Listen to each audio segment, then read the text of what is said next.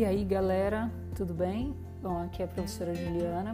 O professor Vitor e a professora Marina tinham pedido para eu gravar alguma coisa para vocês e eu resolvi falar sobre alguns livros, livros inclusive gratuitos que eu acho que tem relação com ou que podem nos provocar a pensar esse momento que a gente está passando de pandemia e de isolamento social, certo? O primeiro que eu vou falar para vocês, ele tá gratuito para quem quiser depois baixá-lo, porque ele na verdade foi um artigo publicado na revista Time que a Companhia das Letras liberou esse artigo como um livro, então tá em todas as plataformas de leitura, ele tá lá disponível gratuito. O título é o título do artigo Na Batalha contra o Coronavírus, faltam líderes à humanidade. É do Yuval Harari, que a gente conhece ele de outros livros, como Homo Sapiens, eh, Uma Breve História da Evolução, acho que é isso o nome, Homo Deus, enfim.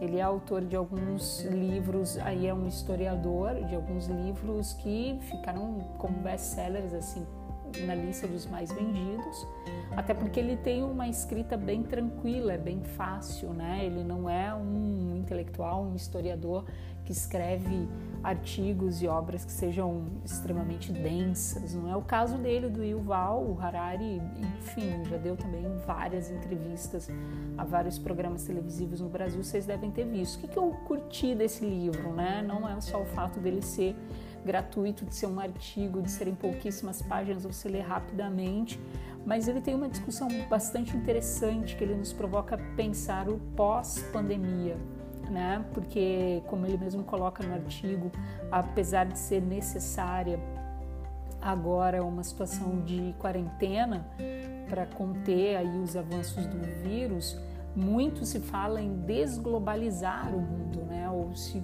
culpa globalização pela existência da pandemia. E o Val nos provoca a pensar isso, que ele fala que na verdade se a gente ficar num, numa espécie de isolacionismo prolongado, que isso seria também bastante desvantajoso, né? Então ele foca muito na questão da cooperação entre os povos. Então por isso que ele provoca aí na batalha faltam líderes à humanidade, né? Então que faltam líderes que pensem nessa cooperação, porque apesar de pararmos por um tempo, depois todos precisarão estar em cooperação. É bem interessante, bastante interessante mesmo. Vale a pena vocês darem uma lida. Eu acho que são só 12 páginas o segundo eu também baixei gratuito, mas ele já não está mais gratuito. Os outros dois que eu vou falar, eu, quando eu baixei estava gratuito. Porque assim, algumas editoras elas estão deixando por alguns dias alguns livros, enfim, para quem tem Kindle ou quem tem outros é, leitores digitais, mesmo pelo celular, pelo iPad, vocês conseguem baixar livros para ler.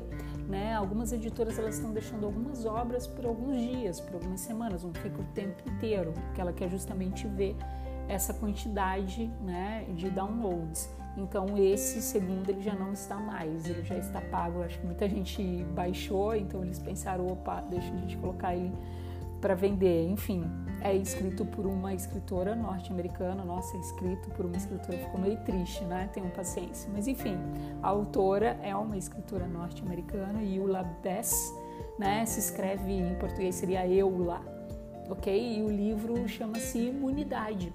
É, ele foi escrito durante a epidemia do H1N1, em 2009.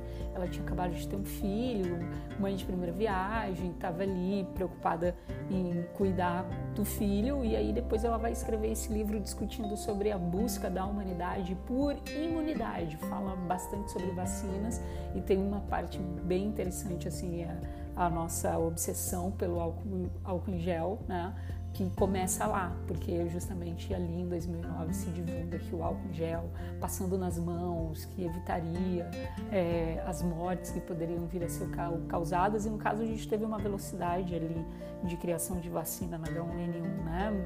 Menos de um ano e meio a gente já estava com vacina distribuída por todos os países. Mas é um livro bastante interessante, porque ele vai pensar numa outra epidemia que também não teve a quantidade de mortes que a gente tem com Covid, né? Mas que é bastante interessante gente já pensar algumas loucuras que acontece nas sociedades em, em função de epidemia, isso lá de 2009. Infelizmente não está mais gratuito, né? mas vale a pena. E o terceiro, hoje, que eu estou gravando para vocês, é considerado no Brasil o Dia do Índio.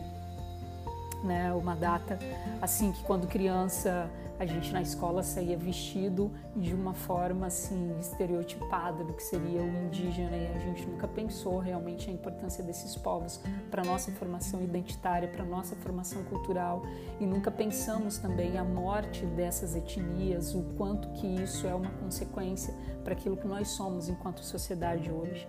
Né? Eu demorei muito tempo também para se pensar sobre isso, ou pensar o quanto a literatura fantasiou o indígena, eu que gosto muito de literatura, né? o quanto as narrativas brasileiras fantasiaram o indígena. E nisso, nesse meu processo também de se rever a importância desses povos e inclusive enxergar o quanto que eu sei nada sobre a história dos povos indígenas, influenciado obviamente pela história brasileira, que ela é uma história fruto do processo de colonização, é, me apareceu um cara no mestrado, Ailton Krenak, que ele aparece numa série que tem na Netflix que fala sobre guerras do Brasil e um do, dos primeiros episódios seria justamente esse processo de colonização. Ele aparece lá, né? Então quem quiser depois vê-lo, ele é um cara que é filósofo, é indígena, né? E é um pensador né, da nossa identidade, do que nós somos. Eu acho que isso é o mais interessante dele. E esse livro, Ideias para o Fim do Mundo, tem também muita relação com, com isso né, que, que nós estamos vivendo, porque muitos temem é, é, esse discurso de que as coisas estão mudando e o que virá será diferente do que a gente vivenciava. Eu mesmo confesso que sinto medo disso. E nesse livro, o, o Krenak ele justamente nos provoca a pensar, sabe, que mundo é esse que a gente vive, o que, que é humanidade. O, o livro já começa com isso, te provocando a pensar o que é humanidade. Tá? O, o que, que é essa ideia de humanidade, quem que inventou essa ideia de humanidade nessa maneira de sociedade.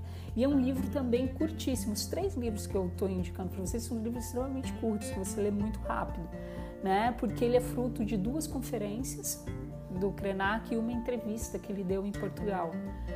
Então, pô, é, é, um pensador indígena, é um filósofo incrível, um cara inteligentíssimo e eu acho que para o dia de hoje a provocação que ele faz para a gente pensar o que nós nos tornamos enquanto humanidade, né? Já que a gente está parado por um tempo, alguns obviamente odiando isso e não dá para a gente negar as questões aí, pega o Harari e o Val, as questões econômicas que virão consequência dessa parada, mas já que estamos parados, então vamos refletir um pouco o que somos, né? E aí eu queria indicar essas três obras. Não são obras de ficção, são obras que elas estariam muito mais dentro da ótica da sociologia e da filosofia, porque elas estão muito mais no, na intenção de nos provocar a refletir sobre o que somos e os modos de vida que nós criamos, ok? É isso, pessoal. Três dicasinhas de livros que na época que eu baixei estavam de graça. Hoje só um está de graça, mas os outros dois estão super baratos também.